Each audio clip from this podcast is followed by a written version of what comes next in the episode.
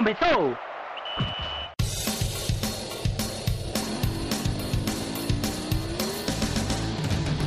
Mas qual é pouca, eu só tomo se for 10k. Eu sou obrigado a falar que esse programa aqui tá uma porra. Fala muito!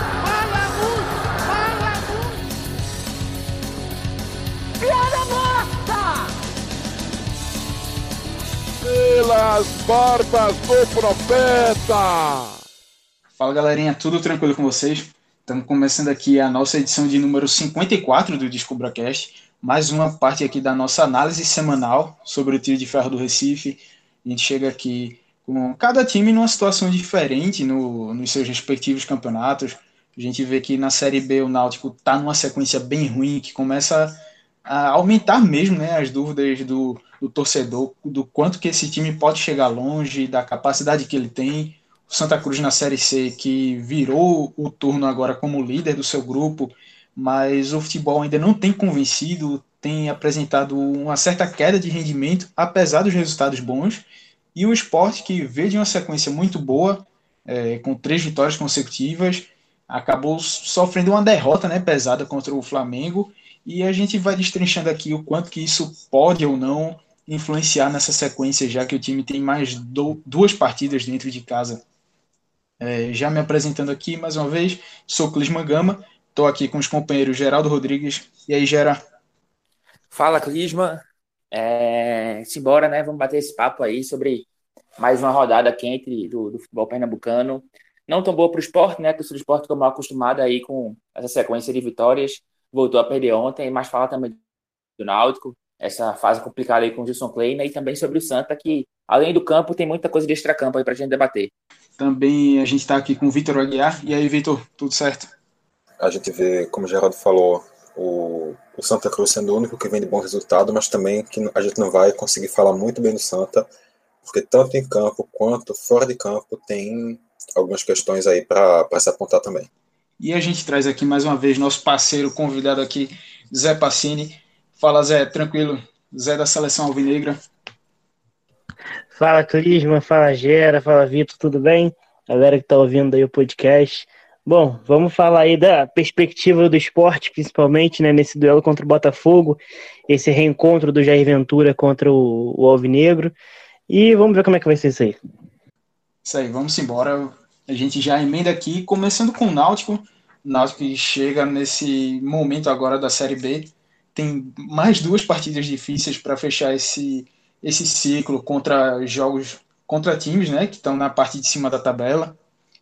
Acabou sendo derrotado primeiramente pelo Cuiabá, pegou agora, teve a derrota para o Confiança dentro de casa, Confiança que estava um pouco abaixo, mas já iniciou uma reação, uma derrota bem dolorida porque o time do Náutico não jogou nada, é, conseguiu uma recuperação leve, vamos dizer assim, empatou com o Paraná, apresentou um desempenho um pouco melhor, mas ainda assim são quatro vitórias, quatro jogos sem vitória, na verdade. É, o time está despencando na tabela, vê o G4 ficar mais longe. Então, já queria trazer aqui contigo, Gera, a tua avaliação né, desses últimos jogos, principalmente do jogo contra o Paraná, em que o Náutico teve realmente um, um pouco de melhora, vamos dizer assim. O meio para frente fluiu um pouco mais, mas seguiu com os mesmos problemas de finalização. Terceiro jogo seguido, sem balançar as redes. Como é que tu viu essa sequência agora do Náutico? Então, Clisman, é, sobre o Náutico, como você bem pontuou, são quatro jogos sem ganhar e é a pior fase, não na Série B, né? Porque o Náutico começou os cinco primeiros jogos, não conseguiu vencer, mas é a pior fase com o Gilson Kleina, que chegou, deu uma arrumada ali na casa e colocou o Náutico num possível caminho de, de ascensão, de evolução, mas a gente já, já vê uma estagnada nesse resultado. Não só resultado, mas desempenho com esses quatro jogos sem vencer. Eu vou, vou puxar essa, esse, esses jogos, Clisman, numa, numa ordem cronológica. É, começando pela Chape. É, foi o, o, primeiro jogo dessa sequência do Náutico, um jogo, na minha visão, claro, dentro de casa, o torcedor queria ganhar. E, e, levando um gol aos 48 do, do segundo tempo, como o Náutico levou de empate, né? Tava ganhando por 1x0, levou de empate. Esse é o jogo que eu considero mais ali aceitável é, de todos esses. É, o Náutico querendo ou não, estava dentro de casa, mas era o time mais chato, digamos assim, da competição de se enfrentar. O Cuiabá é o melhor, mas acho que a Chapecoense é o time mais chato. É, um time que perde pouco, um time que não toma gol praticamente, e, e fez um jogo ali bem equilibrado, na minha visão, um placar justo, que o Náutico não pode depender de, de vencer a Chapecoense para subir, tem que procurar fazer pontos contra adversários mais fracos. Então, começando por aí, foi um jogo aceitável. Mas o Náutico, é, dá pra, como eu disse, dá para aceitar esse jogo, mas aí partindo para a sequência, o Náutico levou um pouco de azar, porque um, um possível jogo de, de vencer, né, um, um, um, adversário acessível era o, o, Sampaio. Mas aí o Náutico teve o jogo contra o Sampaio adiado e passou duas, quase duas semanas, dez dias, onze dias sem, sem entrar em campo. E aí já volta para uma grande pedreira, é, fora de casa, que é o Cuiabá, em São Jean Carlos. É, e aí mostra um pouco, mostra um pouco as deficiências do Náutico, que a gente vai falar sobre isso, da, da necessidade de reforço, né? O Náutico não tem Jean Carlos, é, sofre por conta dessa perda, não tem uma reposição à altura. No meio de campo, é, o Náutico no intervalo perde Halden também, e aí precisa acionar Josa, que é uma grande queda de rendimento.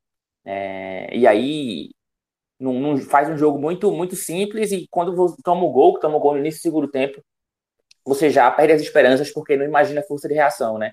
O Náutico sem Jean Carlos, que é o principal jogador e com grande limitação técnica, da Double Monte irregular, é, Paiva de centroavante no Henry também, Chiesa ainda não tinha voltado. É, a ausência de Jonathan, que, que sempre pesa muito também no Náutico, ou seja, as carências do elenco. É, e aí é um jogo também que, ok, dá para você colocar na conta, porque o Cuiabá, a gente falou, a Chapa pode ser o time mais chato, mas hoje o Cuiabá é quem joga o melhor futebol, né? É o líder da competição, seis pontos para o quinto lugar fora do G4.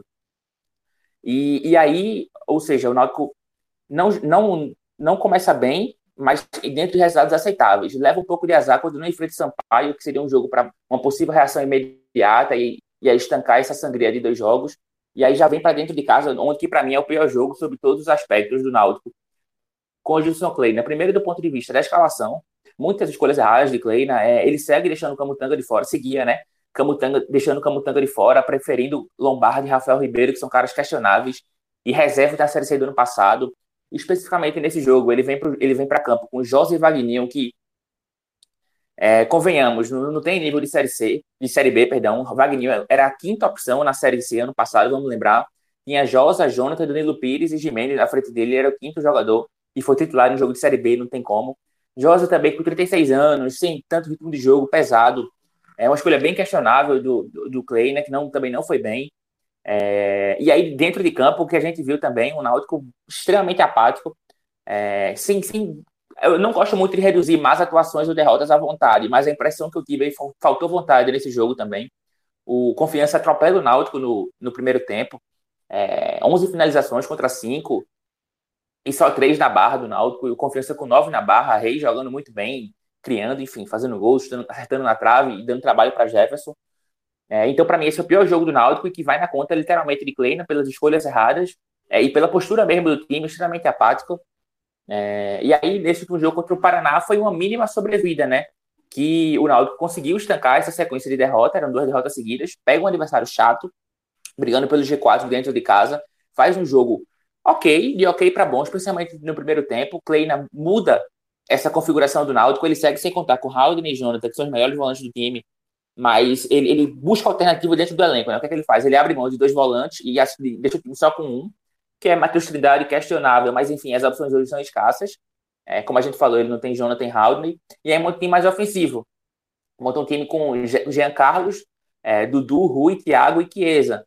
É, Dudu é uma peça questionável, é uma contratação questionável, né? A titularidade questionável também, mas já mostra no início que Kleina está inquieto com essa situação do Náutico, está querendo dar uma, dar uma mudada no panorama, não tá, não tá ali esperando, digamos assim, o jogador decidir jogar bem, ele tá procurando soluções, né? Ele já aciona o Rui um pouco mais aberto, é, tentando dar uma, uma fortalecida no lado direito do Náutico, já que ele não tinha Eric é, suspenso, tentando, quem sabe, ali com uma peça mais experiente, trazer o melhor futebol direito, que vem bem irregular.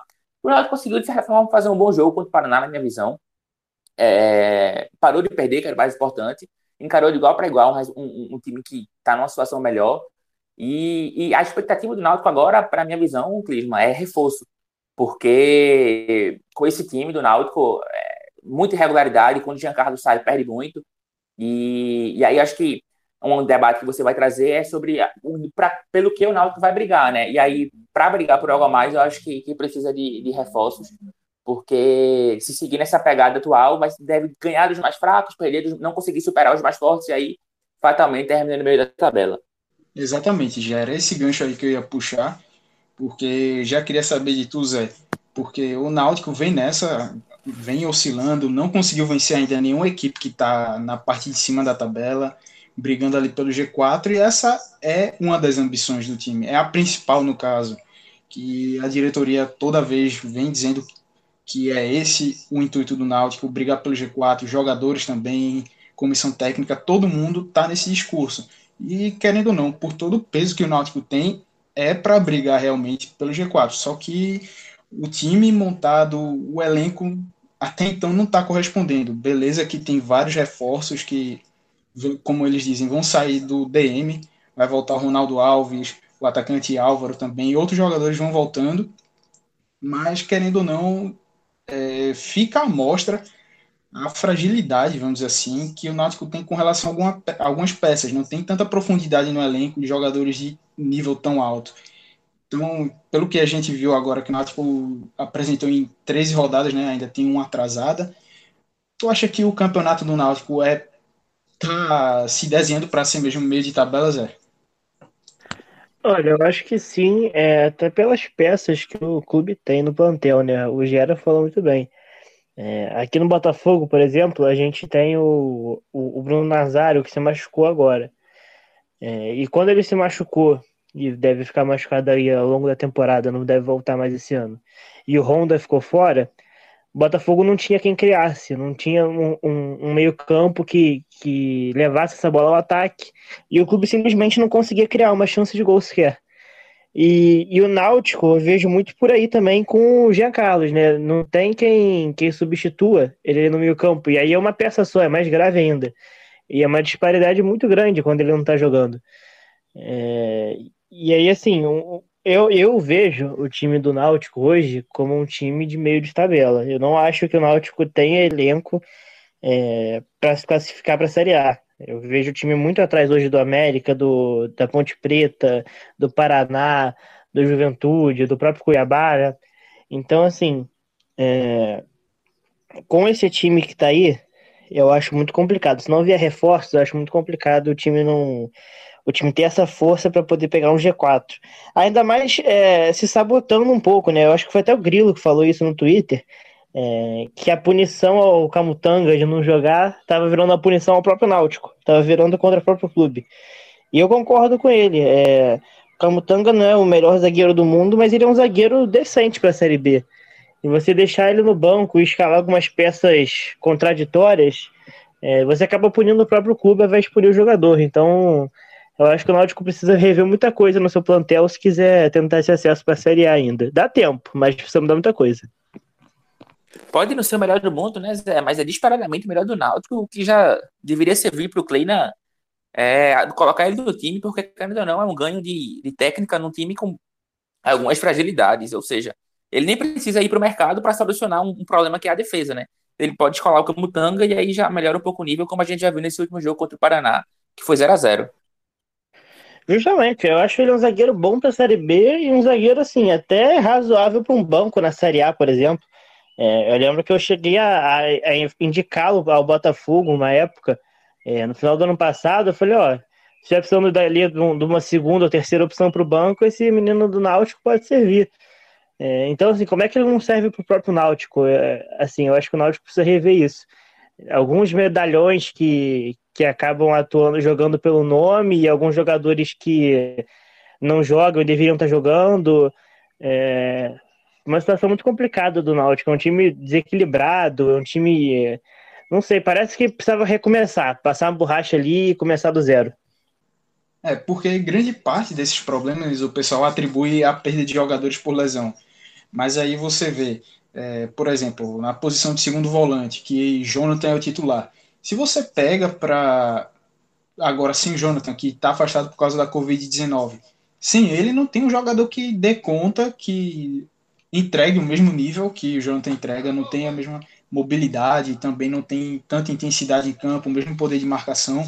Agora contra o Paraná jogou Rui, que é meia e consegue fazer um pouco mais essa função recuada, beleza. Mas Rui não tem a mesma intensidade, não tem o mesmo poder de marcação que Jonathan. Então tem jogo que pegar um adversário mais encaixado ofensivamente vai sofrer.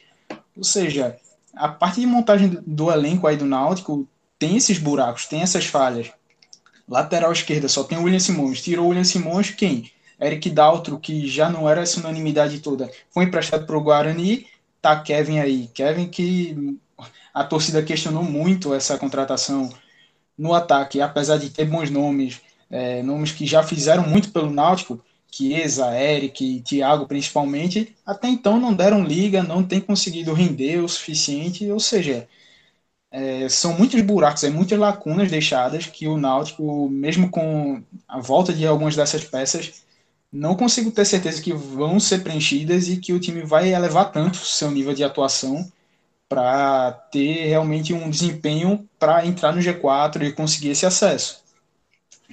Ô, Clisman, o Náutico, mesmo que o Náutico, vamos, o time ideal do Náutico teria Haldane, Jonathan, é, Ronaldo Alves Jorge Henrique, Ronaldo Alves, Camutanga, mas ainda assim eu acho que ficariam algumas lacunas, porque Hereda não vem bem. É, pode ser que com, esse, com todo mundo o nível individual melhore um pouquinho, mas Hereda vem muito irregular. Chiesa também não vem bem, Chiesa ali tem Jean Carlos municiando. É, o próprio Eric, que para mim, dentre Eric, Dada e Thiago, a melhor opção do, do Náutico, tem, pode ajudar um pouquinho mais. É, Chiesa não vem conseguindo render, então eu acho que o Náutico tem, com todo mundo apto, ainda assim, na minha visão, estando tanto atrás na tabela, ainda teria algumas complicações para uma reação, porque algumas peças individualmente é só com reforço, na minha visão, principalmente a lateral direita, Hereda, eu acho que não é nem questão de fase mais, é sentir um pouco o choque de subir divisão, ou então é, o, o, emocional se abalou com uma fase do início do ano, enfim, Hereda não, não vem bem, é, e aí talvez fosse caso de, de reforço que eu não sei se está nos planos do Náutico com uma contratação para lateral direita. E, e aí entra a grande questão na minha visão. É, eu não sei quanto que é o salário de Jorge Henrique, de Eric, de Thiago, mas você paga um alto salário para o Chiesa e você tem um elenco desbalanceado. Assim, é, tem aquela situação, né, de não ser o clube que, que bancaria isso, talvez fosse alguns investidores, já não sei bem como está essa situação, mas é um elenco é, é, desbalanceado. Você não tem uma peça de reposição à altura do, do Jean Carlos, você não tem um lateral direito decente. Na zaga, você tem problemas quando o Camutanga não joga. É, na lateral esquerda, você não tem um reserva, só que você paga um salário astronômico para um atacante que também não rende. É, então, assim, será que vale a pena realmente ter, ter um atacante desse porte que não entrega em campo? ou pelo menos não entrega tanto quanto deveria, e não ter outras peças que seriam mais importantes. É complicado também essa questão. Isso daí é complicado e algo que o Náutico realmente tem que avaliar é, para esse decorrer da Série B, se quer algo mais. E a gente falando desse decorrer da Série B, o Náutico ainda tem mais essa sequência complicada que encara o América Mineiro e depois vem a Ponte Preta. Vitor, já puxando aí contigo, o que é que dá para esperar do Náutico nesses dois jogos? contando que contra o América Mineiro ainda já é certo que vai ter vários desses desfalques, segue sem Haldney, sem Jonathan, também sem Jean, sem Jean Carlos, não, perdão, sem Jorge Henrique, e no próximo jogo contra a Ponte, é, a, tor a torcida não, o departamento médico do Náutico tem esperança de que com a contraprova do teste da Covid-19, esses três atletas sejam liberados e já possam reforçar o time. Então, avaliando dentro dentro desses dois cenários, estando esses atletas liberados ou não, o que é que tu vê para o Náutico nessas duas próximas partidas? Então, a vida do Náutico, como todo mundo já sabe, como já foi bem, bem debatido pelos companheiros, a vida do Náutico não está fácil. O momento do Náutico não é bom. A torcida não está com tanta esperança assim, mas ainda assim, aquele discurso de ah não, vamos brigar para subir, vamos brigar, vamos tentar lá em cima, continua sendo dotado, sabe Deus por quê. Mas agora o Náutico segue com essa sequência difícil que vem tendo. Não é, não vai ser o primeiro jogo complicado que o Náutico vai ter nessa sequência. Mas enfrentar o América Mineiro, que é um clube que é exatamente o clube do Lisca, clube de um treinador que conhece, não conhece exatamente esse elenco do Náutico, mas conhece o Náutico, sabe exatamente qual é o peso da camisa do Náutico, sabe com poucos até, e depois enfrenta a Ponte Preta, que é um time que está bem no campeonato, está em crescimento, assumiu agora a terceira posição, está no G4, brigando pelo acesso. Na verdade, dois times brigando pelo acesso, porque o América também está lá perto, enquanto o Náutico está olhando para a parte de baixo da tabela. Sem os retornos, eu acho que é impossível se pensar uma coisa boa para o próximo jogo do Náutico. A não ser que, a não ser também que o América chegue com uma série de desfalques que até o momento não é o que vem se desenhando. Mas fora esse cenário de realmente um caos no adversário, a gente não consegue vislumbrar alguma situação boa para esse jogo do Náutico, meio a, a tantos desfoques assim. Com um retorno ou outro, pode ser que a situação se amenize, mas também já. Eu acho que já é de se questionar se os problemas do Náutico são, como também já foi apontado na, na discussão, se o problema do Náutico é simplesmente os desfalques, se é só a lesão, se é porque os jogadores estão no DM, porque esse argumento já vem sendo utilizado pelo Náutico desde o início da temporada. Todos os momentos ruins do Náutico desde o início do ano foram justificados porque estamos sem muitos jogadores, estamos com muitos desfalques, mas nenhuma atitude para corrigir isso é tomada. Não falo, obviamente, uma correção para que os jogadores voltem antes do tempo do DM, não digo isso, porque isso seria uma responsabilidade. Mas uma correção dentro do elenco, uma busca de opções. Quando a gente vê o Náutico indo ao mercado, como já foi citado, por exemplo, a chegada do Kevin. O que, é que pode se esperar de entrega do Kevin ao Náutico? Um jogador que nunca convenceu na, na lateral esquerda quando estava por aqui, saiu, estava jogando em um time intermediário do Campeonato Carioca e por algum motivo Santa Cruz, o, o Náutico achou que era bom trazer ele de volta. Ninguém entendeu exatamente porquê. E o e fica com três laterais esquerdos, sendo que o William Simões, ok, tudo bem. O Daltro não era nesse mesmo nível, mas quando entrava, pelo menos não comprometia tanto. Era um cara que dava para aguentar ali como reserva, ainda que não fosse nenhuma unanimidade. Aí o, Santa, aí o Náutico, não sei porque eu tô querendo chamar de Santa. Aí o Náutico coloca ele por empréstimo no Guarani e fica com o Kevin de opção. Então o pensamento de montagem do elenco do Náutico também é um pensamento confuso a busca do Rui, que a gente já debateu aqui em outros programas, como o cara que vai resolver o problema do meio campo do Náutico. Sendo que ele nunca teve essa, essa característica de estabilidade tão grande por nenhum clube. A volta do Dudu, que é um nome que também não vinha não vinha também tendo muito espaço lá no CRB. No ano passado ele até conseguiu uma, uma titularidade no Santa Cruz, ele teve uma passagem interessante lá no Santa, mas depois disso também não foi mal no Goiás, foi mal no CRB. Então, esse pensamento do Náutico não vem sendo pensamento para solucionar os problemas do elenco, não vem sendo pensamento para resolver as questões do DM. O Náutico tem as lesões, mas o Náutico parece que se esconde embaixo dessa desculpa e abdica da ideia de tentar resolver os problemas da equipe e montar um, um time mais competitivo, mas ainda assim permanece com aquele discurso de que vai brigar pelo, pelo acesso, vai brigar pelo título, quando a própria tabela já mostra que isso não é mais uma realidade do Náutico.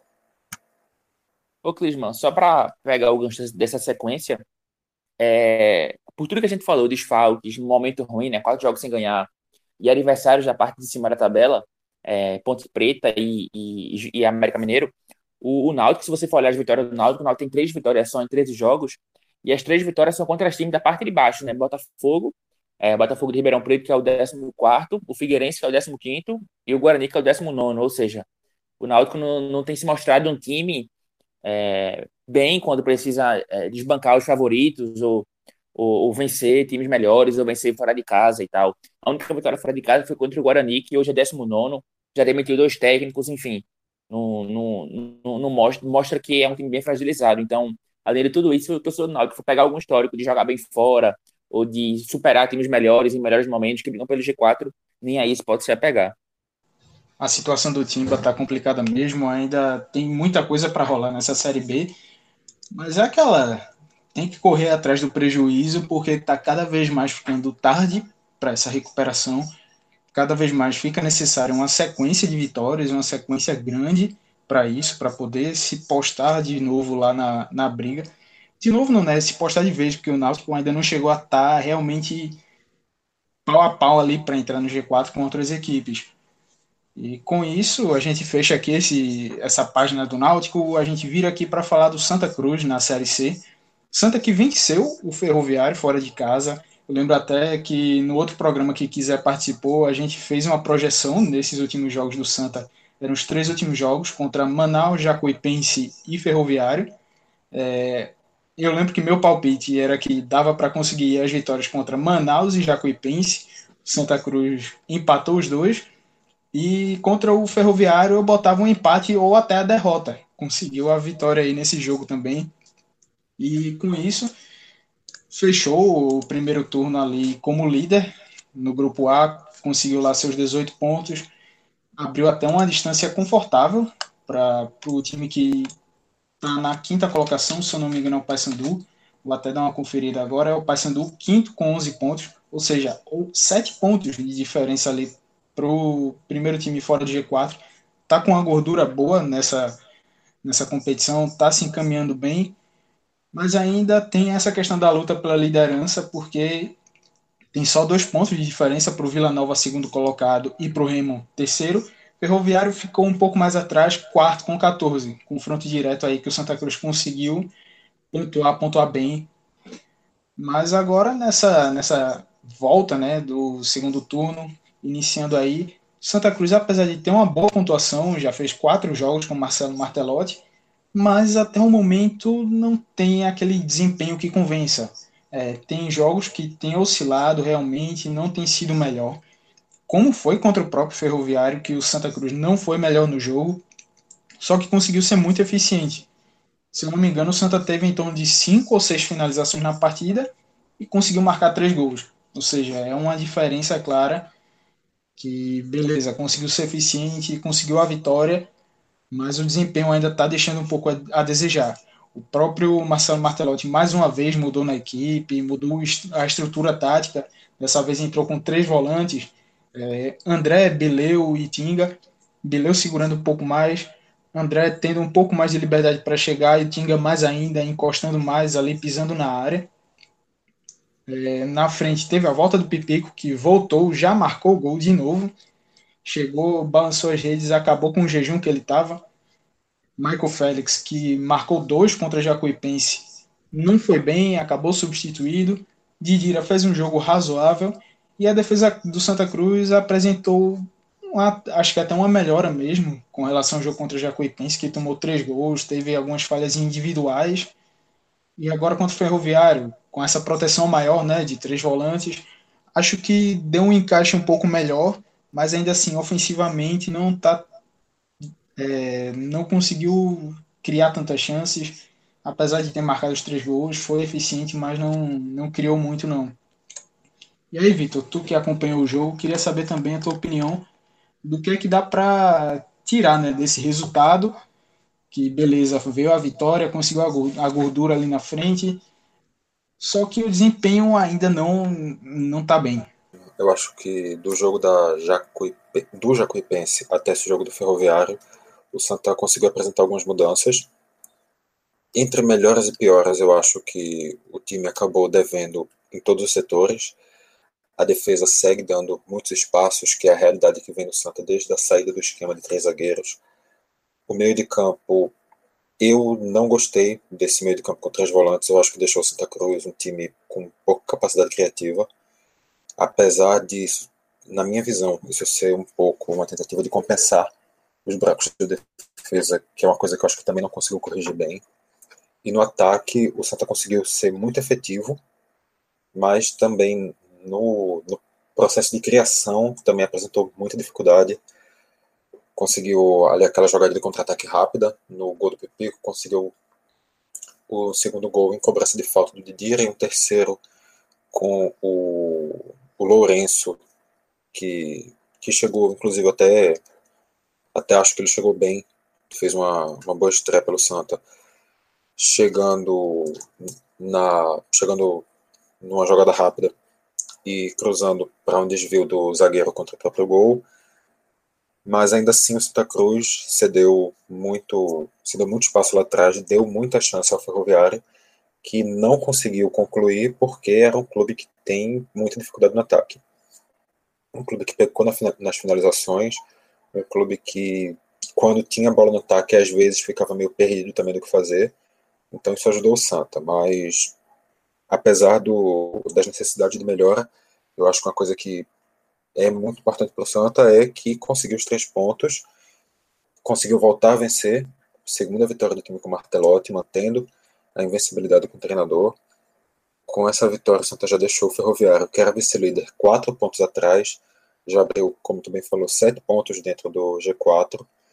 E agora o jogo do Santa já parece começar a virar uma contagem regressiva. O Santa tem 18 pontos, lidera com folga. Essa lidera com folga não, porque tem dois times logo atrás com 16, mas está com folga dentro do G4 da Série C.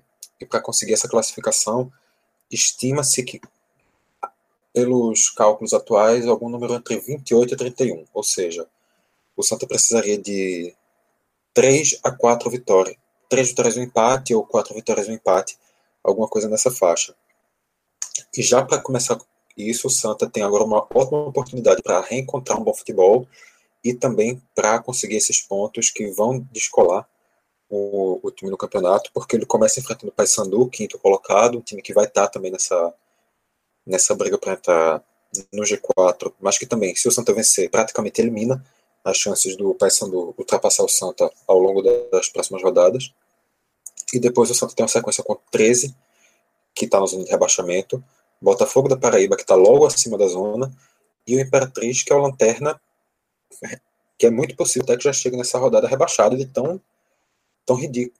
Não, possível não é, porque os outros times também estão mal, mas tá um, com futebol fora da realidade, muito ruim, com uma série de problemas dentro e fora de campo, e não deve ser obstáculo nenhum para o Santa. Então, eu acho que o Santa agora vai com sequência, que é uma boa oportunidade, portanto, para reencontrar o bom futebol, uma oportunidade para o Martelotti trabalhar as ideias de jogo dele com mais tranquilidade e também uma, uma chance para já conseguir essa classificação antecipada virtualmente.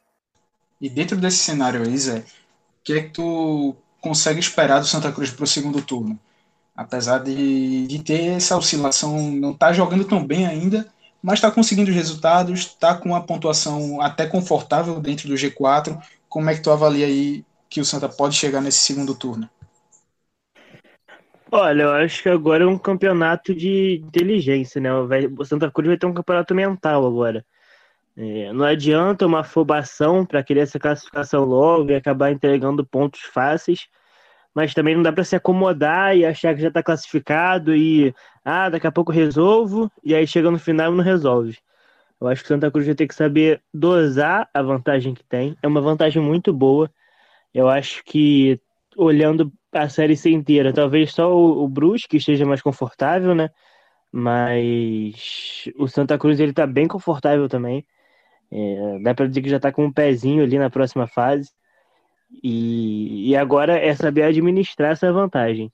Eu acho que Santa Cruz aí, nas próximas rodadas, são as nove rodadas, né? Se Santa Cruz consegue ganhar aí mais dois, três jogos, eu acho que já se classifica e aí vai ter que buscar liderança, né? E para poder ter essa vantagem na próxima fase. Mas eu acho que o Santa Cruz dessa vez não deixa essa vaga escapar, não. É, depois de um, um, ano ruim no ano passado, que caiu ainda na primeira fase, Agora o time vem sendo mais consistente. É, valendo até o que tu falou do Brusque, que o Brusque está com 22 pontos no grupo B. Ele tem 10 pontos de diferença para o Criciúma, que é o quinto colocado. Criciúma tem 12. E vale até destacar também que o Criciúma acabou de anunciar, é, até perdão se eu estiver enganado aqui, mas as conversas eram que o, o técnico Itamachule, que estava no Santa Cruz até pouco tempo, é, pediu demissão por causa de problemas particulares e tudo mais, seria o novo técnico do Criciúma. As informações que chegavam lá de Santa Catarina. E apesar de não ter ainda o anúncio oficial, acabei de conferir aqui, mas tá sendo, tá tendo nome ligado lá. E caso chegue mesmo no Criciúma, pode realmente dar uma, uma guinada no time lá para buscar essa, essa classificação para a próxima fase. É, Clisman, segundo uma matéria que eu vi aqui do, do Globo Esporte, já está oficializado sim. Oficializado? Pronto, beleza. Então Itamar aí, podendo até o Santa encontrar na segunda fase, né? Reencontrar o técnico que montou esse elenco, que fez o time jogar de maneira eficiente, de maneira sólida, apesar de não ter conquistado títulos, o título do Pernambucano, time que caiu nas quartas de final da Copa do Nordeste diante do Confiança, nos pênaltis, assim também como perdeu o título do estadual. Mas assim, pode ser um reencontro interessante caso venha acontecer mesmo. Mas além disso, a parte dentro de campo, fora é que o negócio tá, o bicho tá quente, tá pegando lá no Santa Cruz, porque na última semana, em reunião, né, os líderes dos poderes do Santa Cruz, é, o presidente do executivo, Constantino Júnior, o presidente do Conselho Deliberativo, Paulo Borba, também o presidente do Conselho de Administração do Tricolor, Antônio Luiz Neto, e o presidente da Comissão Patrimonial, Ricardo de Paula, se reuniram, é, tiveram uma decisão lá de prorrogar o mandato, baseado numa MP do governo, com relação a essas prorrogações devido à pandemia. Então, prorrogou o atual mandato da, da gestão do Santa Cruz aí até julho do ano que vem. E isso sem passar por votação no Conselho Deliberativo ou algo assim do tipo. E a torcida ficou pé da vida com isso.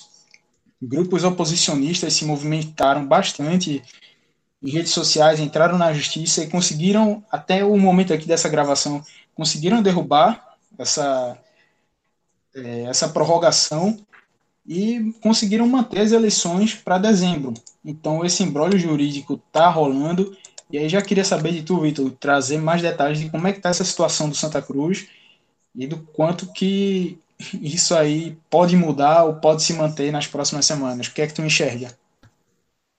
Então, a situação tá, tá quente por lá.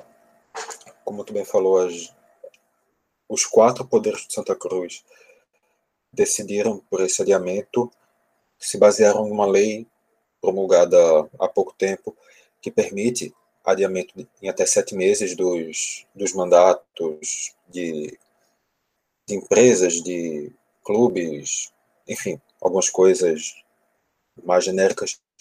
E nesse, nesse processo, por estar baseado em lei, os dirigentes do Santa acreditaram que eles não precisariam passar por, pelo conselho, passar por torcida, passar por nada, já que eles teriam esse embasamento legal eles poderiam simplesmente ativar essa, esse mecanismo e estender por sete meses os seus mandatos, segundo o, o Paulo Borba, presidente do Conselho Deliberativo, em um pensamento voltado a ganhar tempo com, com essa pandemia e tentar alcançar a, até julho alguma possibilidade de fazer uma eleição mais próxima do que é o comum dentro do clube, uma eleição aberta, que, no, na qual o clube pudesse receber os torcedores. Mas isso foi muito questionado tanto pela torcida quanto por alguns membros do próprio Conselho Deliberativo. Existe uma visão de que o Santa poderia fazer uma eleição virtual, de que o Santa não precisaria adiar tanto, de que o Santa teria sim condições de fazer eleição presencial, desde que organizando melhor seus protocolos até porque a eleição do Santa Cruz não envolve tantas pessoas assim, não chega sequer a 2 mil votos uma eleição no clube. E, meio a tudo isso, existiu uma, uma grande polêmica, a torcida foi fazer, eles anunciaram isso na quinta-feira, a torcida marcou um protesto para o domingo, e quando chegou no domingo, um pouquinho antes da hora desse protesto, que foi inclusive marcado para o mesmo horário do jogo contra o Ferroviário, a executiva do Santa dá um passo atrás, surge com uma nova proposta, uma carta oficial, eles dizem que acham que uma boa proposta seria realizar uma, uma eleição dez dias após o final da Série C, o que seria, no caso, no início de fevereiro. E esse cenário, no caso, foi visto pela situação como uma mudança natural de opinião por causa das das orientações, das opiniões que foram escutadas pela presidência, enquanto a oposição já viu isso como uma tentativa de desmobilização do movimento que tinha sido marcado para o mesmo domingo, algumas horas depois. Terminou o que aconteceu, o protesto no domingo, e quando chegou na, no início dessa semana, não, não vou lembrar aqui se na, na terça, mas um desses dois dias saiu essa decisão judicial, após também um caso, uma queixa aberta por um outro conselheiro, saiu a decisão judicial suspendendo essa, essa situação do adiamento do Santa Cruz, e o que era planejado antes, o que vinha sendo então planejado de se realizar uma reunião no dia 22, daqui a duas semanas, para se debater e tentar chegar a um, a um consenso de qual modelo será o, seria o ideal para esse adiamento. Provavelmente essa reunião não vai mais ter, ter condição de acontecer, porque pela decisão tomada na, na Justiça, o Santa Cruz já passa a ter um prazo vigente para apresentar a nova data da eleição. Obviamente que o Santa Cruz ainda vai recorrer disso, ainda vai ter muito capítulo judicial, mas o cenário que se desenha realmente é um cenário de que parece que Santa Cruz não vai ganhar essa na justiça. Claro, nada é previsível, pode ser que, que exista uma decisão a favor do Santa Cruz mais à frente. E com isso, no meio de toda essa bagunça, por uma decisão precipitada, por abdicar de, de conversar, por abdicar de ir para o Conselho Deliberativo, que é quem tem a responsabilidade pelos casos que são omissos no Estatuto do Clube, como é esse, por abrir mão de tentar essa conversa, o Santa Cruz provavelmente perdeu a chance de adiar essa eleição para algum momento no qual seria justo esse adiamento. Porque é, é bastante coerente que nessa circunstância exista o adiamento, mas já no meio dos campeonatos de 2021 mas provavelmente algum adiamento para quando terminasse a Série C, ou que se realizasse a eleição quando era previsto, mas que os mandatos só assumissem no início do ano, esse cenário provavelmente, nesse momento, não vão, não são mais cenários prováveis de acontecer por causa desse comportamento um pouco impulsivo da direção do Santa, que agora fica esperando alguma, alguma resposta de algum recurso para tentar tomar de volta o controle dessa pauta. Então é um assunto aí que vai render por muito tempo. Santa Cruz está nessa situação de que acontece ou não eleição. É, também a parte aí oposicionista quer de todo jeito que aconteça agora em dezembro, se baseando né, que outros clubes das demais séries do Campeonato Brasileiro vão fazer eleições também em dezembro. Então é algo que a gente vai estar acompanhando aqui ao longo das semanas e vai trazendo aqui esse debate, essas informações para vocês. E encerrando aqui o Santa Cruz, a gente já passa para o esporte. Esporte que vem de derrota agora no Campeonato Brasileiro, perdeu para o Flamengo na última quarta-feira, 3 a 0 no Maracanã. Mas ainda assim, antes disso, o esporte vem de três vitórias consecutivas. Bateu o Fluminense, bateu o Corinthians e também o Bahia fora de casa. Os dois primeiros jogos em casa, bateu o Bahia fora, perdeu para o Flamengo e agora tem mais dois jogos na Ilha do Retiro, onde vai enfrentar o Botafogo, do nosso amigo Zé Passini, e também vai pegar o Internacional.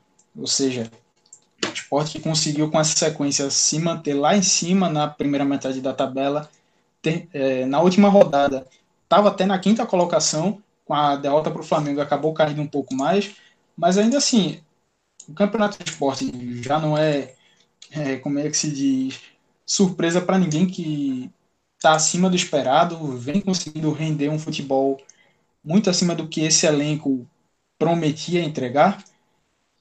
Então o torcedor mantém essas expectativas um pouco mais altas. Então já queria, Geraldo, que tu falasse aí a tua avaliação né, desse jogo, a derrota para o Flamengo, e o saldo geral desses dois jogos fora de casa em que conseguiu né, esses três pontos, o saldo dos três pontos, mas além disso, o que é que o esporte carrega que ele traz para si nesse para usar nesses dois próximos jogos em casa? Klinsmann é um saldo muito positivo, porque o esporte saiu para dois jogos fora, como você bem pontuou, e trouxe três pontos. É, e não, foi, não é qualquer jogo fora, né? É um jogo fora contra o Goiás ou o Coritiba, time está na parte de baixo. Mas contra o Bahia, que, apesar de não estar bem, tem um, um, um time melhor, jogador por jogador. A fase não é boa, mas time por time, o Bahia é superior. Não é que teve muito perto de empatar o jogo no final, enfim, fez 3 a 0 ontem no Vasco, já no início de evolução com o Mano Menezes. E o Sport conseguiu vencer, né? E aí contra o Flamengo, o Sport podia ser líder, podia estar na lanterna, podia ter qualquer situação. É sempre é, na conta do milagre você pontuar um jogo nas condições do esporte, time com a folha mais baixa, enfim, com várias limitações técnicas, você pontuar contra o Flamengo de, de Pedro, Bruno Henrique, Gerson, Felipe Luiz, é, enfim, é fora da curva, qualquer coisa isso aí. Então, é, como Jair Ventura falou ontem na coletiva, em termos de resultado, é passar a borracha nesse jogo, lamenta, mas passa a borracha e já foca na sequência em casa. Sobre a tua pergunta, o que é que o esporte extrai é, de bom dessas partidas, né? o que, é que o esporte pode extrair desse jogo, é, desses dois jogos? Para mim, o, a, o começo de tudo é o setor ofensivo. O esporte tem conseguido fazer gol com regularidade, mas vai muito na conta da, digamos assim, da organização é, que o time tem como um todo, e não o mérito do ataque. Eu acho que o ataque do esporte tem que melhorar um pouco. Hernani jogou até razoavelmente bem contra o Flamengo, muito na entrega, muito tentando marcar, muito tentando ajudar, mas com a bola dificulta muito. É, uma criação de jogada, dar sequência ali na frente, não consegue dar, dar prosseguimento. Então, é, o esporte tem que ser um pouco mais decisivo no ataque. É, tem que melhorar um pouquinho é, esse, essa produção ofensiva como um todo, né? Thiago Neves chegou, deu uma assistência na bola parada, mas era assim, tá faltando na minha visão um pouco mais de intensidade dele, apesar de que quando ele recebe a bola, você vê que ela sai melhor, né? Ele recebe, digamos, quadrada e ela sai redonda, é, mas ele precisa ser um pouco mais intenso, entrar na sintonia do time, né? Um time de, de muita correria, de muita, de muita, muita entrega, de muita movimentação. É, e também, para mim, a lateral esquerda, é, Sander vem sendo extremamente criticado pela torcida do esporte. É, a torcida do esporte não quer nem ver Sander pintado de ouro, pode dizer assim, mas ele ainda é o titular do setor e é a melhor opção. Isso quer dizer que Juba não presta? Não. Juba é ótimo jogador, tem muitas qualidades, mas ainda tem deficiências, dentre elas a, a marcação. É, e foi aí que o Flamengo ganhou o jogo ontem. No intervalo, quando o Juba sai, o Flamengo explora ainda mais o setor por ali, que vale, vale ressaltar. Marquinhos não fazia uma boa recomposição. E aí o Flamengo explora aquele lado. O Juba é um bom jogador e tem que estar no grupo, tem que ser a opção da reserva ali, na minha opinião mas ainda peca muito na, na, na, defesa, né? Ele não tem a intensidade física de Sander, e o próprio gol de, de Pedro, o terceiro gol, é uma falha até um pouco infantil dele, né? Que ele é, perde tempo de bola, ou seja, um erro de jogador jovem, enfim, isso ele melhora com o tempo. É, então, para mim, o que é que fica desses dois jogos? É, a lateral esquerda, o esporte tem que, tem que ser Sander, tem que reforçar. É, isso não quer dizer, como eu disse, que Juba não presta, mas ele ainda não está pronto. Tem que ser utilizado aos poucos e não ser colocado numa fogueira. E, e, o ataque tem que melhorar um pouco essa produção ofensiva. Marquinhos tinha ficado fora contra, contra Corinthians e contra Fluminense. Não foi bem contra o Bahia, não foi bem contra o Flamengo. É, uma alternativa pode ser voltar com o no lugar dele, já que já entrou no abre mão, então um centroavante, uma referência alta. Então, de resultado, saldo positivo, voltou com três pontos. E de atuação, manteve o padrão de, de organização, tanto defensiva quanto jogada ofensiva. O que falta é realmente o individual, como eu falei, mas existe um, uma coordenação no esporte. O esporte segue, não tem muito conceito para fazer em campo. É, e sobre os dois próximos jogos, eu vou, primeiro contra o Botafogo, né? Eu vou passar a bola para nosso amigo Zé Passini, você vai intermediar esse meio de campo para ele falar como vem o Bota. E aí depois eu, o Vitor, a gente conclui sobre as, as perspectivas do esporte para esse primeiro jogo contra o, o Alvinegro Carioca. Exatamente, já fez a ligação aí, né, Gera? Então, Zé, manda aí o que é que o torcedor do esporte pode esperar desse time do Botafogo que finalmente voltou a vencer no Brasileirão, saiu da, daquela pecha de empata-fogo, como tu mesmo estava me dizendo um dia desses. Como é que chega aí o Bota? Olha, é, a questão do empata-fogo era muito séria. O Botafogo, ele tem, tem aquela frase, né? Tem coisas que só acontecem ao Botafogo. Botafogo, até o começo da rodada, era o time que tinha menos vitórias que o Lanterna e menos derrotas do que o líder. Ele conseguia essa proeza aí. E é o segundo, é, é, o segundo encontro do Jair Ventura com o Botafogo, né? Depois da saída dele, o trabalho que certamente foi mais importante na carreira dele até hoje foi aqui no Botafogo, onde ele foi revelado, né?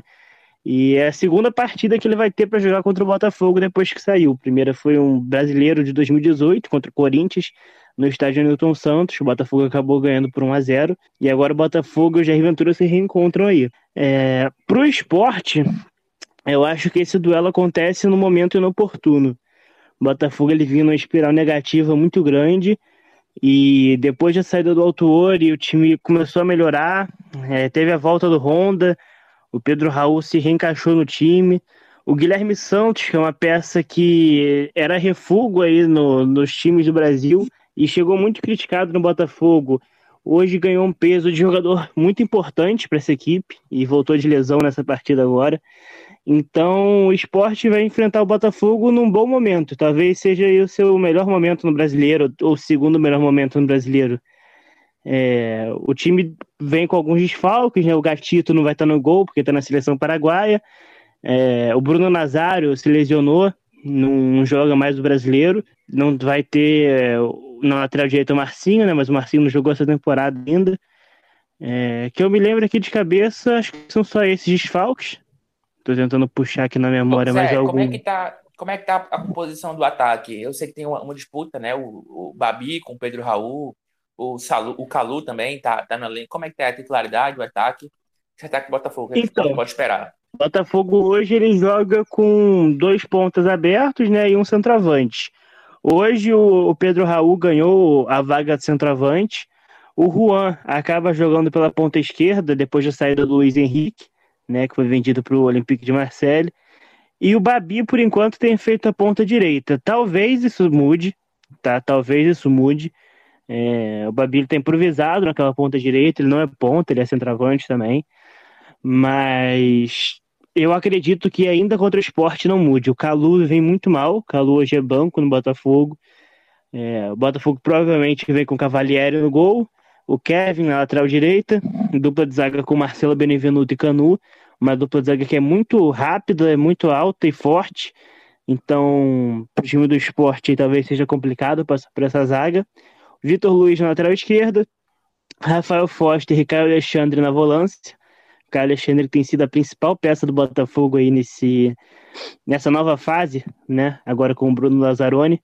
Já são, nesses dois jogos do Lazzaroni, são dois gols do Caio Alexandre e, e vem jogando muito bem.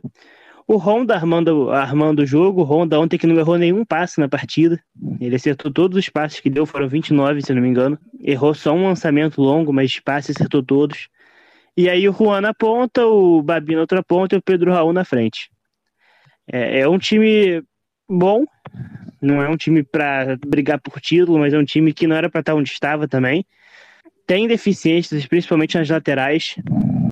Tem uma deficiência na volância. O Rafael Foster não é um bom volante, na verdade é zagueiro, nem né, está improvisado na volância. E o grande problema do Botafogo, na verdade, está no banco. Né? Quando o Botafogo precisa mudar alguma peça, o time invariavelmente cai. O Honda tem saído algumas partidas pela questão física, e aí entra o Calu e vai mal. É... O Rafael Foster, quando sai, geralmente entra o Renteria ou o Luiz Otávio, vão muito mal também.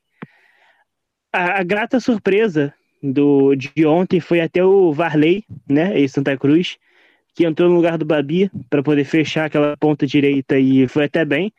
Cometeu umas faltas bobas, mas, mas conseguiu se manter bem. É, mas é um time que, que vai ser um jogo interessante contra o esporte. Porque o Botafogo é um time que não gosta de ser propositivo. E, e o Jair Ventura também monta times assim, que são mais reativos do que propositivos. Então, nenhum dos dois times vai querer ficar com a bola, a princípio, imagino. Talvez o esporte queira agredir no começo, até por jogar em casa. Mas ao decorrer do jogo, tende a ser um jogo onde as equipes vão, vão se cadenciar mais, eu imagino. E, e aí vamos ver para quem que vai ser melhor esse estilo de jogo, né? O Botafogo, quando ele é obrigado a agredir, ele tem muita dificuldade. A gente viu isso contra o Curitiba, por exemplo. Mas quando ele pode ficar mais atrás e buscar um contra-ataque ou buscar um jogo mais reativo, ele costuma ir melhor. Foi o caso do Atlético Mineiro e do Palmeiras, por exemplo. Ô Zé, só fazendo um, um adendozinho, tu falou no início que é um momento inoportuno para o esporte pegar o Botafogo porque veio de vitória, né? Quebrou esse jejum de vitórias. É, o Palmeiras ontem, nessa última quarta-feira. Isso, racionalmente, eu concordo 100% com você, mais do ponto de vista da torcida, é, e até de uma, não vou dizer mística, mas enfim, um, um, um mini, um mini tabu que o Sport tem é ele não, ele não, ele pegou o time embaixo, ele enfrentou lanterna, time que não ganha muito tempo, ele, ele vai ressuscitar esse time. Quando o Bahia ganhou do Botafogo na semana passada, é, a, a torcida do esporte adorou, porque o Bahia não viria a oito jogos sem ganhar. E aí seria mais fácil, justamente entrando nessa brincadeira do esporte ressuscitar adversários. Então, ontem também, quando o Botafogo vence, É, eu vi no Twitter, sigo alguns torcedores do esporte, muita gente também gostando, porque é, desse, desse ponto de vista aí é melhor, porque se fosse um time que não vencesse não sei quantos jogos ou tivesse na lanterna, dificilmente o esporte conseguiria passar. Então, entrando um pouco mais nessa, nessa brincadeira aí da torcida do esporte, foi bom o Botafogo ter, ter vencido ontem. E, e sobre o estilo de jogo, Zé, eu acho que o esporte não vai ser tão reativo contra o Botafogo, apesar de já historicamente ser assim, ele aqui no, no esporte tá mudando um pouco essa pecha. É, ele tem se mostrado um técnico, não, não só no discurso, mas também na prática, é, com repertório, que, que tem transição ofensiva, mas também tem proposição. Contra, contra o Fluminense, o esporte começa muito bem, sai na frente é, e se mantém bem por mais uns 15, 20 minutos. Contra o Corinthians, faz um primeiro tempo excelente, quando ganha o primeiro jogo, quando sai ganhando também com gol de pênalti. É, contra o Bahia, ele não é tão, tão propositivo assim, porque o Bahia precisava do resultado, mas ele consegue sair na frente também. Então eu acho que nesse, nessas estratégias do esporte vai ser um time que vai tentar propor o jogo. O problema é, para o esporte, né? O que pode ser bom para o Botafogo. O esporte vem demonstrando uma queda em todos os segundos tempos dos jogos. Especialmente porque na maioria deles também estava vencendo, né? Contra Fluminense, Corinthians e Bahia. Mas também quando precisa mudar, o esporte tem caído muito. É, perde intensidade, perde, perde qualidade. Como é? É o momento que o Botafogo costuma então, crescer nos jogos e no segundo tempo.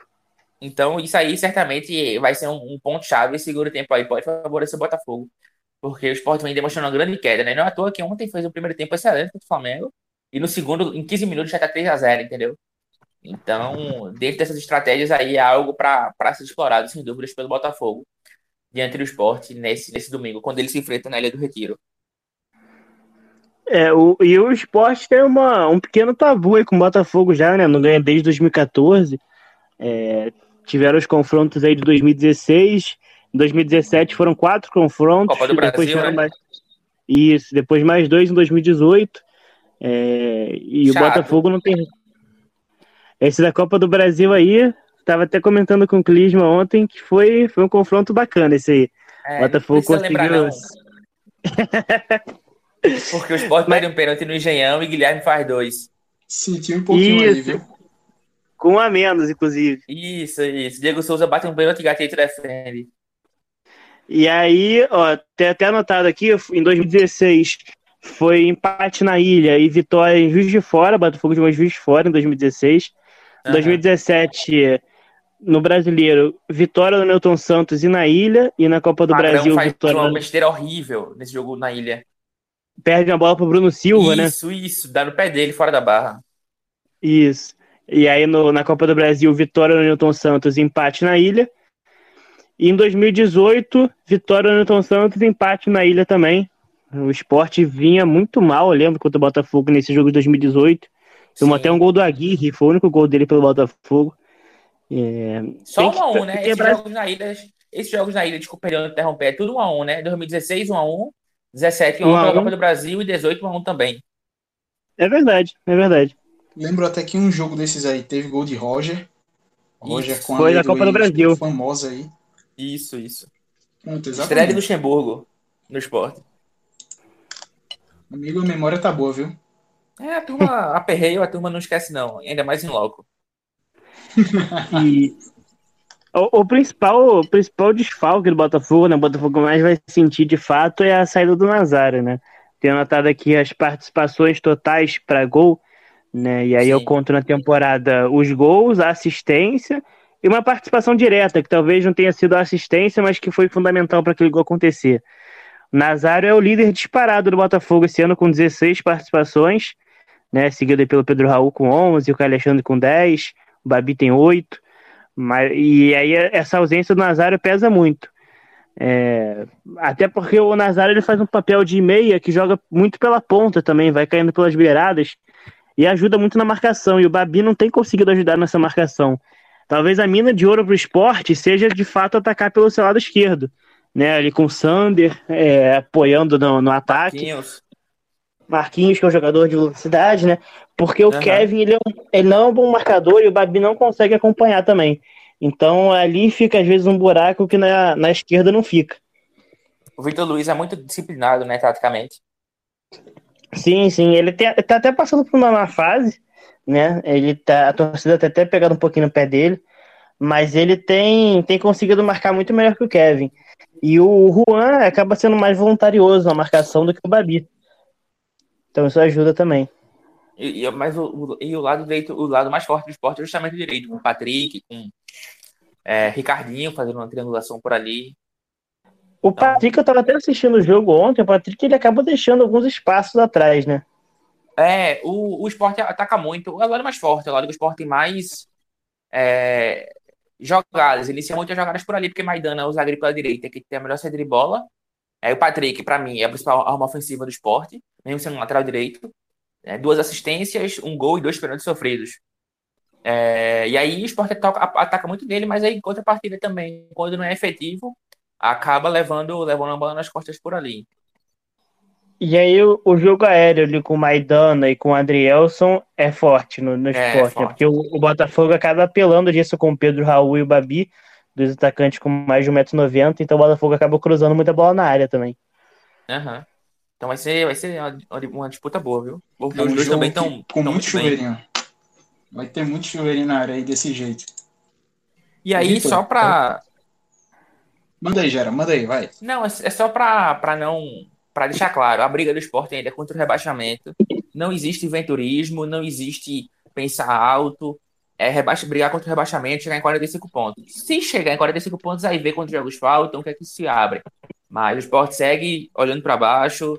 É, se chegou no G5, no G6, foi oportuno.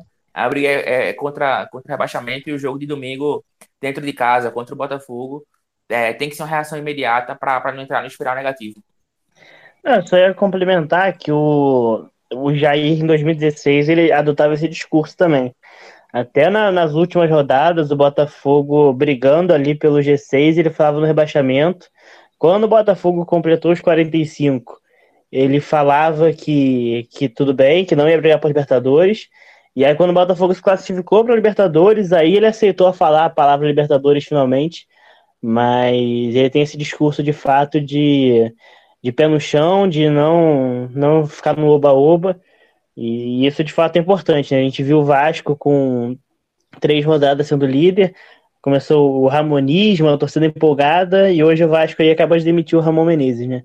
Então é importante ter esse pé no chão. O que Jair mais fala, José, em toda coletiva, invariavelmente é jogo a jogo, jogo a jogo, jogo a jogo. Não muda o disco, não. O disco arranhado. Jogo a jogo, jogo a jogo, jogo a jogo. E nessa de jogo a jogo ele vai recebendo reforços para poder ajudar o esporte nessa sequência. Que assim, por um lado, um é visto realmente que vai ajudar, e já é da casa, é o retorno do atacante Mikael, que estava no confiança, disputando, disputou o Campeonato Sergipano, a Copa do Nordeste, Série B. Volta aí para tentar suprir né, essa carência do esporte com centroavante, já que hoje só tem o Hernani Brocador, que é da posição mesmo. E além de ter contratado também o Márcio Araújo, é, jogador bastante rodado, conhecido aí, 36 anos, volante que estava no CSA. Vitor, já queria a tua avaliação desse retorno, do retorno, né, no caso, do Mikael, e a contratação de Márcio Araújo, que também tem gerado várias controvérsias, principalmente na, nas redes sociais. Para falar do ataque, o Sport tinha três centroavantes no time. O Elton começou a Série A como titular, mas não entregava basicamente nada. Foi liberado para jogar no Cuiabá. O Ronaldo teve oportunidades ali na reta final da Copa do Nordeste do Pernambucano, mas também não acrescentou nada. Acredito que ele saiu só com um gol e menos de 10 jogos do esporte. E foi agora também liberado para o Havaí, oficializado no Havaí, inclusive, também no dia da gravação, nessa quinta-feira. E com isso o esporte ficou só com o Hernani, que, bem, eu acho que desde o início do ano a torcida do esporte não, ainda não conseguiu ver em Hernani aquilo que já tinha visto em outras temporadas. Ele não vem sendo um, um atacante que acrescenta tanto assim no ataque, ele não vem sendo um jogador tão participativo, não vem sendo um jogador tão certeiro quanto foi, por exemplo, no ano passado, que apesar de todas as críticas, ele foi um artilheiro, ele foi um dos jogadores mais participativos de todo o elenco do esporte. E nessa temporada ele não vem entregando isso, com isso o esporte tem essa lacuna e acaba, infelizmente, caindo naquilo que sempre se critica no futebol, que é utilizar o jogador da base como salvação para as carências do elenco. O Mikael não vai ter oportunidade no esporte por projeto, por cuidado para ele evoluindo, não. Ele vai entrar no esporte, ele vai chegar com essa missão nas costas de ser o cara que vai competir com o titular direto da posição. Então, é uma pressão grande que o Mikael vai assumir, é ver também como ele vai, como ele vai lidar com isso. É um jogador que já mostrou potencial no, na base do esporte, ele foi bem. No Confiança, ele também teve um início de temporada interessante, foi vice-artilheiro, aí você me vai perdoar porque eu não sei se foi vice-artilheiro do time ou vice-artilheiro do Campeonato Sergipano, mas ele foi vice-artilheiro de uma dessas duas coisas, isso de certeza. E teve realmente um início de temporada por lá, mostrou que, que tem futebol, que soube marcar gol, é ver se ele aguenta essa pressão que ele vai enfrentar no esporte e ver também se o futebol dele é, é também o nível que o esporte está precisando mas também, se não for, não pode se queimar o garoto. A mesma situação que Geraldo apontou lá no início sobre o Luciano Juba. Não se pode também ter, ter isso de querer que ele chegue como jogador pronto e já ir queimando o garoto, porque ele tem defeitos que ainda podem ser aprimorados. Sobre o Massaraújo, aquele jogador tão, tão amado pela torcida do Flamengo, que até hoje considera ele o melhor jogador que já passou na história do clube, que nunca errou um passe quatro anos de Flamengo, é uma contratação polêmica, né? É um nome que já chega com 36 anos, já passou do seu auge na carreira, teve bons momentos no Atlético Mineiro, teve bons momentos no Palmeiras, teve bons momentos no Flamengo, mas eu acredito que já já no Flamengo ele já mostrou que ele já não convencia tanto assim, já estava realmente um nível já em queda. Depois foi para Chapecoense, viveu campanha de queda na Chape. Foi para o CSA, teve apenas 14 jogos no início desse ano. E eu não sei se esse é o perfil de contratação que o esporte precisa. Nesse momento, os volantes não são a prioridade do esporte. Marcão voltou a ter oportunidade, está aparecendo bem com o Jair Ventura. Ronaldo voltou a ter oportunidade e de alguma maneira está jogando um futebol regular. Não sei o que está acontecendo. O Ricardinho vem, foi uma boa aposta do esporte, se encontrou no time. O Betinho também não estava comprometendo quando estava jogando, então o esporte já tem essas opções. O João Igor também é um cara que sempre foi pouco utilizado no esporte. Eu acredito que é um cara que também dava para para ter mais chance dentro dessa equipe. O Serrato chegou agora também com, com o aval da, da comissão técnica, então não entendi muito bem a necessidade de ir atrás de um volante que ou não fosse um nome definitivo, um nome que era claro que ia chegar para resolver o problema, o cara que ia chegar para ser o titular do esporte, ou então que fosse um cara em caráter de aposta, para, assim como foi com o Serrato, com o Ricardinho, tu tem que encontrar uma boa peça no, no elenco para agregar no futuro a baixo custo. O que claramente não é o caso. Mesmo que o Márcio Araújo tenha vindo a baixo custo, todo mundo já sabe muito bem do que, é que o Marcelo hoje é capaz e todo mundo já sabe que ele está em reta final de carreira, até porque ele tem 36 anos nas costas. Então, eu não entendi essa contratação dele, ainda mais porque o esporte tem outras carências do elenco. O esporte poderia utilizar esse dinheiro para contratar um lateral esquerdo, que é uma posição que vem sendo muito danosa ao esporte nesse, nesse brasileiro. As falhas da lateral esquerda já custaram alguns pontos no campeonato em partidas diferentes, então eu, eu fiquei um pouco sem entender por que essa aposta no Márcio Araújo. Não sei se foi uma indicação específica do, do Jair Ventura, não sei. Mas é um nome realmente que causa estranheza. Causa estranheza. Pode chegar, pode solucionar, mas a gente fica um pouco olhando, tentando entender por que ele foi contratado e ao longo dos próximos meses a gente vê.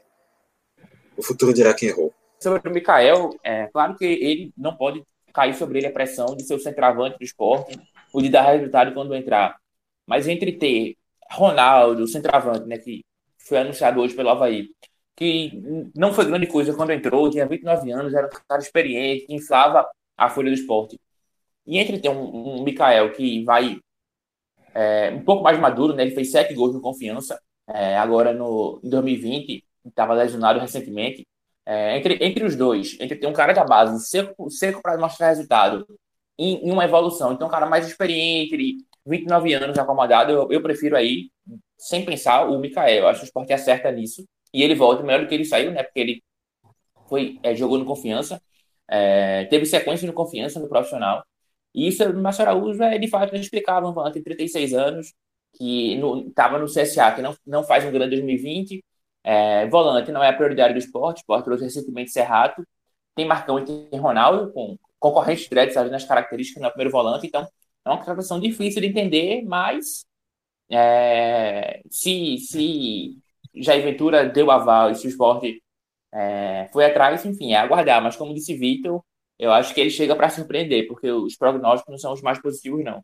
Com isso, a gente pode chegar aqui na reta final do programa, encerrando aqui mais uma vez esse debate, trazendo a análise da semana né, de Náutico, de Santa Cruz e Esporte.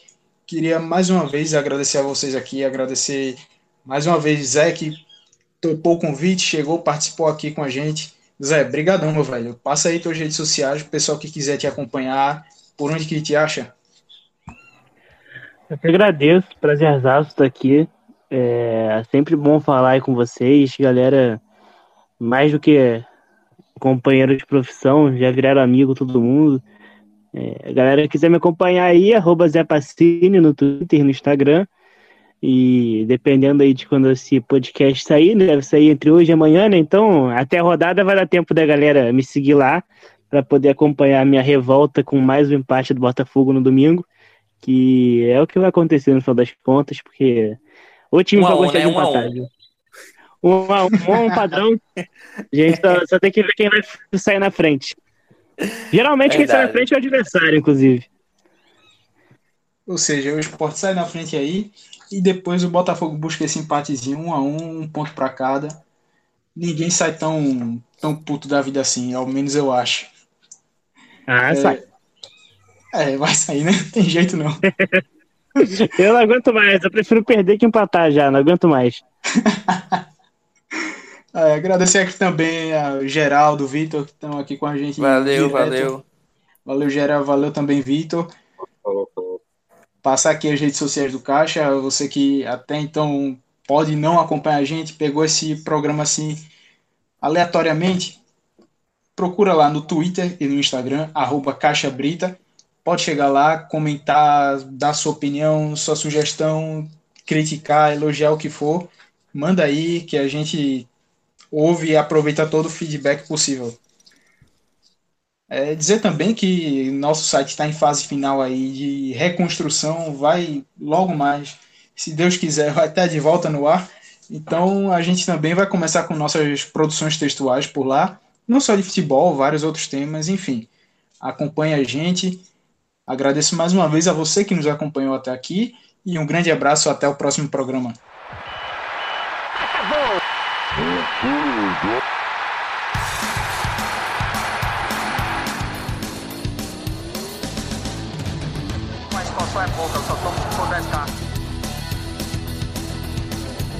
Sou obrigado a falar que esse programa aqui tá uma porra. Fala muito! Fala muito! Fala muito! Piada morta! Pelas barbas do profeta!